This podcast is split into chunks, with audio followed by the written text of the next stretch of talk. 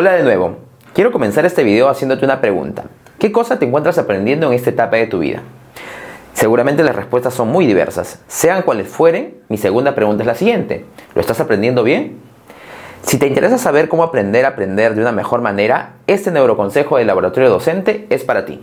Como seres humanos aprendemos continuamente, ya sea de formas inconscientes, como cuando recordamos la voz o el rostro de algunas personas que conocemos, o asociamos características de lugares para llegar a una determinada dirección, o de formas conscientes mm, cuando llevamos alguna materia en la escuela o en la universidad, o establecemos alguna meta específica para desarrollar o aprender algún conocimiento o habilidad específica que necesitamos. Cada día, cada hora, cada minuto y segundo de nuestras vidas, nuestro cerebro aprende nuevas cosas a partir de continuos procesos de asociación y reorganización de sus estructuras cognitivas. Sin embargo, este aprendizaje puede darse de diversas formas, siendo algunas más intuitivas, en base a cómo creemos que aprendemos algo, y algunas más estratégicas basadas en técnicas y métodos más formales y eficaces. Estoy seguro que a todos y todas nos interesa saber cuáles son esas formas estratégicas pues nuestra meta es aprender más y mejor. Por eso el neuroconsejo de esta semana se basa en tres pautas que la neurociencia nos brinda para aprender mejor. Segmenta, evoca y cree.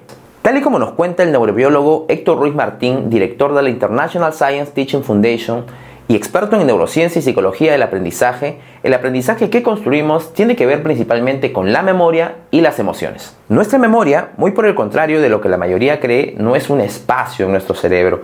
No se trata de una tarjeta RAM o un disco duro como el que tienen nuestras computadoras, sino más bien se trata de rutas neuronales que se activan cada vez que asociamos algo que conocemos con algo que queremos conocer.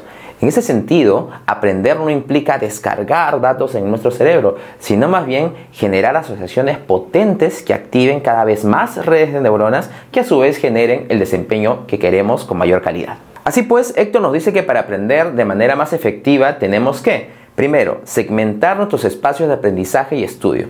Es decir, en vez de hacer maratones o amanecidas de largas horas, tenemos que dividir esa gran jornada en varias jornadas pequeñas.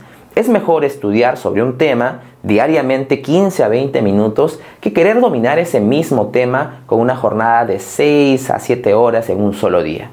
Esto se debe a que, como ya les expliqué, nuestra memoria no es simplemente un espacio físico en el que metamos datos, sino más bien una serie de neuronas de distintas partes de nuestro cerebro que se activan cada vez que aprendemos. Mientras más veces las estimulemos, más potentes serán estas rutas neuronales y por ende mucho más sólido y significativo nuestro aprendizaje. Segundo, cuando estemos en nuestro momento de estudio, ya sea para un examen o simplemente porque queremos verificar nuestro aprendizaje, lo mejor es evocar lo aprendido sin ayudas.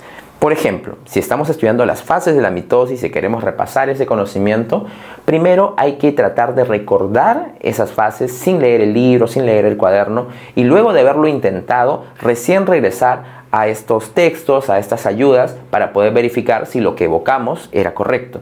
Y esto no solamente para un conocimiento declarativo. Si por ejemplo quiero practicar una canción en la guitarra y quiero recordar los acordes, lo primero que tendría que hacer es tratar de tocar la, la canción de memoria, tratando de recordar los acordes, tratando de evocarlos y luego verificar en el libro, en, en, la guía, si es que realmente esa evocación fue correcta y si los acordes que toqué fueron los adecuados. Algo muy importante respecto a la evocación en nuestro aprendizaje es que incluso si dicha evocación tuviera errores, este proceso no es en vano, ya que al activar las redes neuronales de la memoria, también ayudamos a consolidar ese aprendizaje que estamos intentando verificar. El tercer y último aspecto a tener en cuenta tiene que ver con una mentalidad importante, la mentalidad de crecimiento. ¿Y qué tiene que ver esto con nuestro aprendizaje? Pues la neurociencia ha demostrado que si bien la capacidad, el esfuerzo, el entorno de aprendizaje, la motivación o interés que el aprendiz tenga en torno al tema que quiera aprender, son importantes para poder generar ese aprendizaje, si esta persona, si el aprendiz o la aprendiz no cree firmemente que puede lograr desarrollar ese conocimiento, esa habilidad o esa actitud, pues va a ser muy difícil que logre ese aprendizaje. Si nuestro cerebro se siente capaz, sea lo que sea que queramos aprender, lo aprenderemos. Así que como aprendices es muy importante que alimentemos esta mentalidad y desterremos las creencias autolimitantes. Y el mismo consejo va para los maestros y las maestras.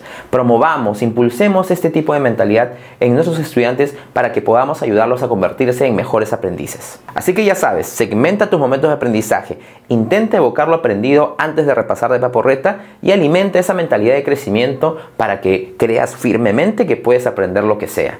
De esta manera te vas a convertir en un mejor o una mejor aprendiz.